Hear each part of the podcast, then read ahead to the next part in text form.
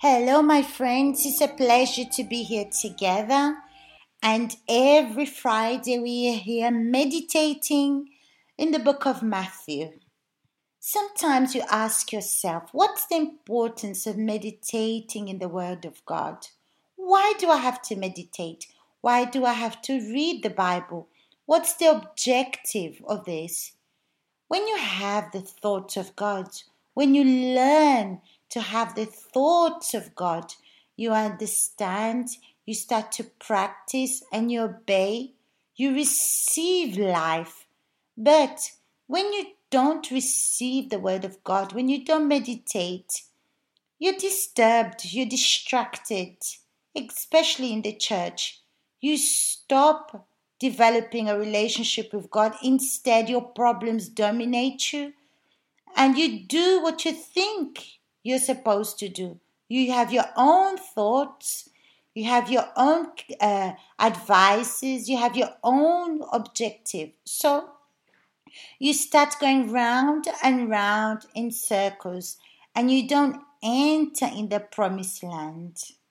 But why? Because you have not changed the way you're thinking. You have not subjected yourself or submitted yourself to the Word of God. And that's why we have many people that are distracted in the church. Today we're going to read from the book of Matthew, chapter 10, from verse 34. It says like this Do not suppose that I have come to bring peace to the earth. I did not come to bring peace, but a sword. For I have come to turn a man against his father, a daughter against her mother, a daughter in law against her mother in law. A man's enemy will be the members of his own household. Anyone who loves their father or mother more than me is not worthy of me. Anyone who loves their son or daughter more than me, it's not worthy of me. Whoever does not take up their cross and follow me is not worthy of me. Whoever finds their life will lose it. And whoever loses their life for my sake will find it. Let's meditate and observe every phrase from this word because each part is very important. So we'll go back to 34. Do not suppose that I have come to bring peace to the earth. I did not come to bring peace, but a sword. And then you think, how come Jesus says he didn't come to bring peace? And he says it even twice that he didn't come to bring peace on this earth. If you've been watching this series of Jesus, uh, you will see that there's no peace wherever Jesus goes. Whatever city he goes to, there was no peace. But there is miracles, there's healings, there's forgiveness, and people restarting their lives.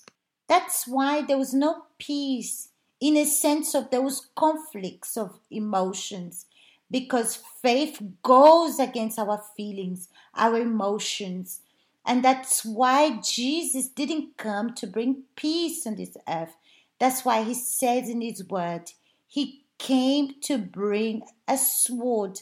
A sword represents the word of God because the word of God is like a two edged sword. He uses the intelligent faith. It takes away all evil, it cuts into pieces all evil, our will. Our will is evil and it wants to do things its way, but the word of God comes and pierces it. Our will wants us to convince, our will wants us to lie, it wants us to put people down, it wants us to criticize, but the word of God comes to destroy this. And our will, our emotions always tells us that we're right, that we're doing the right things, that we're defending ourselves, that we're good people because we go to church, because we give the offerings, because we've been in the church for years. And that's why sometimes you don't realize, you don't realize that faith in God brings a separation between what's just and what's unjust, what is correct and what is wrong, what says sin and what pleases God. And this separation of yes, let your yes be yes and your no be no provokes a conflict in your spiritual life. And then he says, For I have come to turn a man against his father, a daughter against her mother, a daughter in law against her mother in law. A man's enemies will be the members of his own house. And then you say, How come? First, we're not going to have peace. Now, we're going to put our family against each other.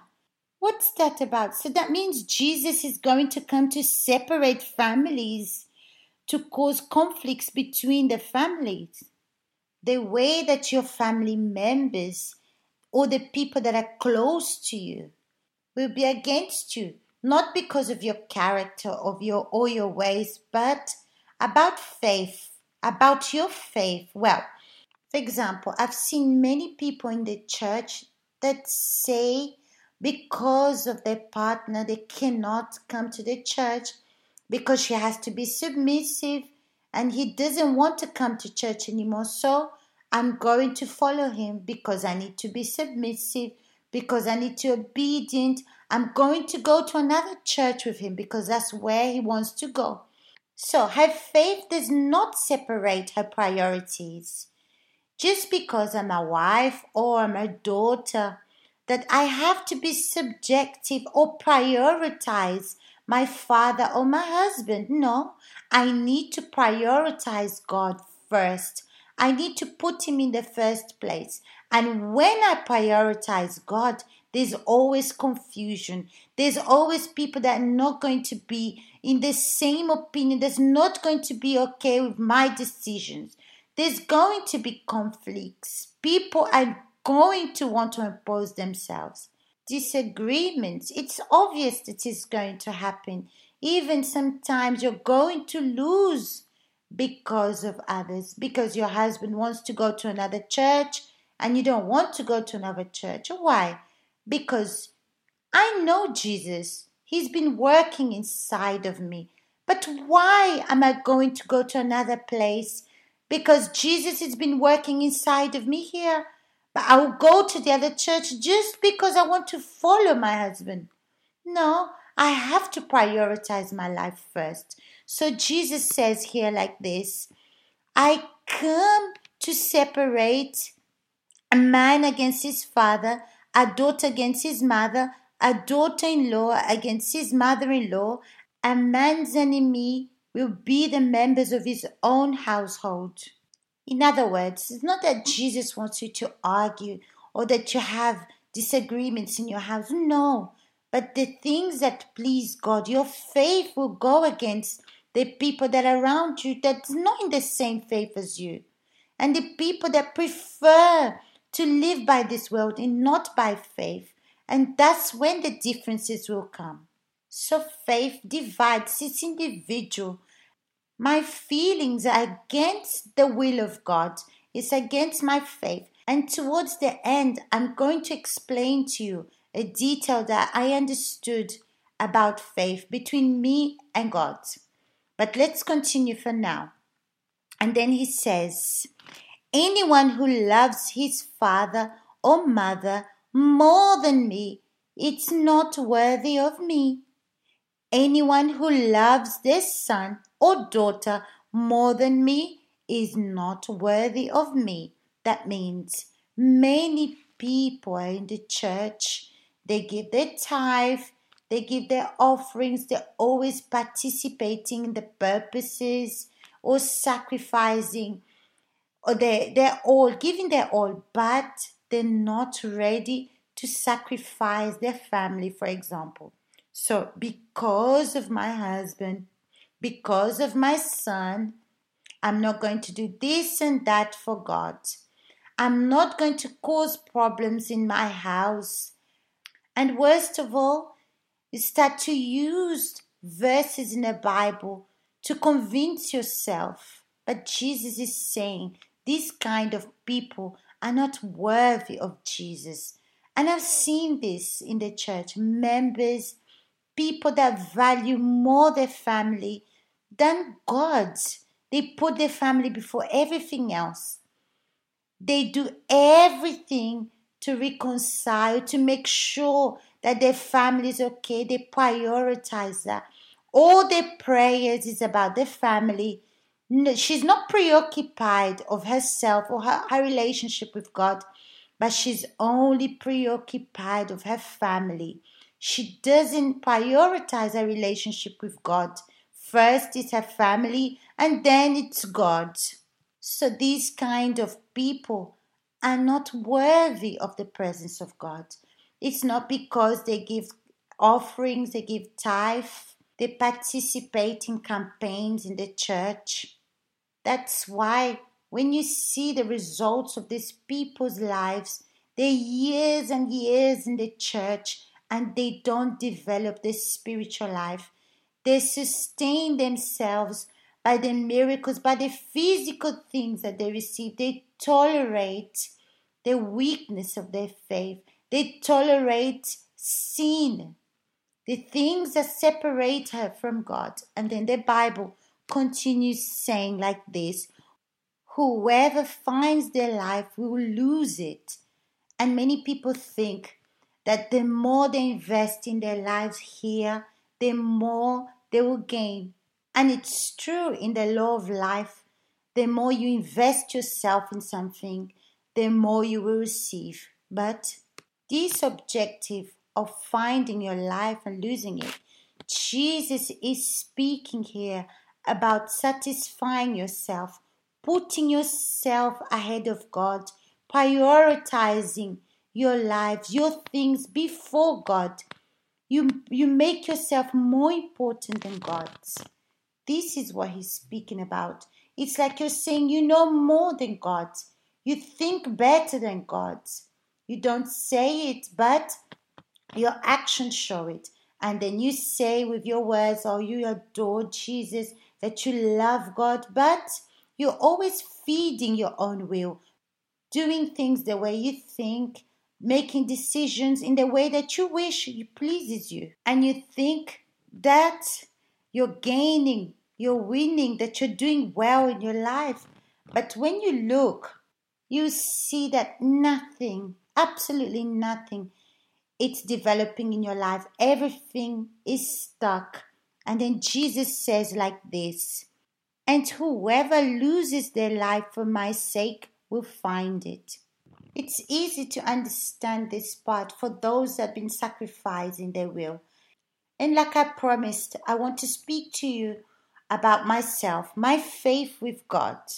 I see in my faith, my relationship with God, that with time, I'm going to, for example, walk towards my salvation. And every time, I'm going to remove and take everything that belongs to me.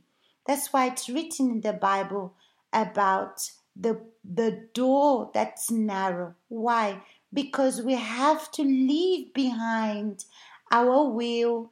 We have to take away my control of things. We have to leave everything as we're walking towards our salvation. We have to let go of all these things the pride, our way of thinking. The closer we get to Him, the closer we, we, uh, we go towards our salvation the more we start to leave all these things behind us our feelings, our egos, always asking us to do stuff, but we start to leave. And all these things, it's like a heavy burden on us and does not allow us to enter in the narrow gate. That's why Jesus says, The one that loses their life for my sake will find it. So I've been seeing this in my spiritual life.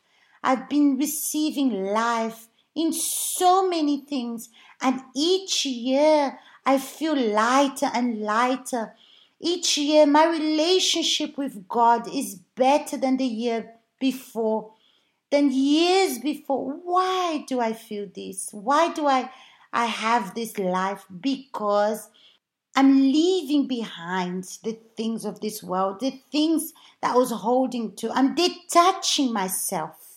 So, my friends, if you want to be worthy of Jesus, if you want to be saved, you need to prioritize Jesus, God, before anything else. You need to put all your strength in God. He is the first in your life before than anything else, more than you, more than your family, more than your studies, more than everything in this world. If you put Him in the first place, you will be in His dependence 100%. Okay? Big hugs to you all, and I'll see you next week.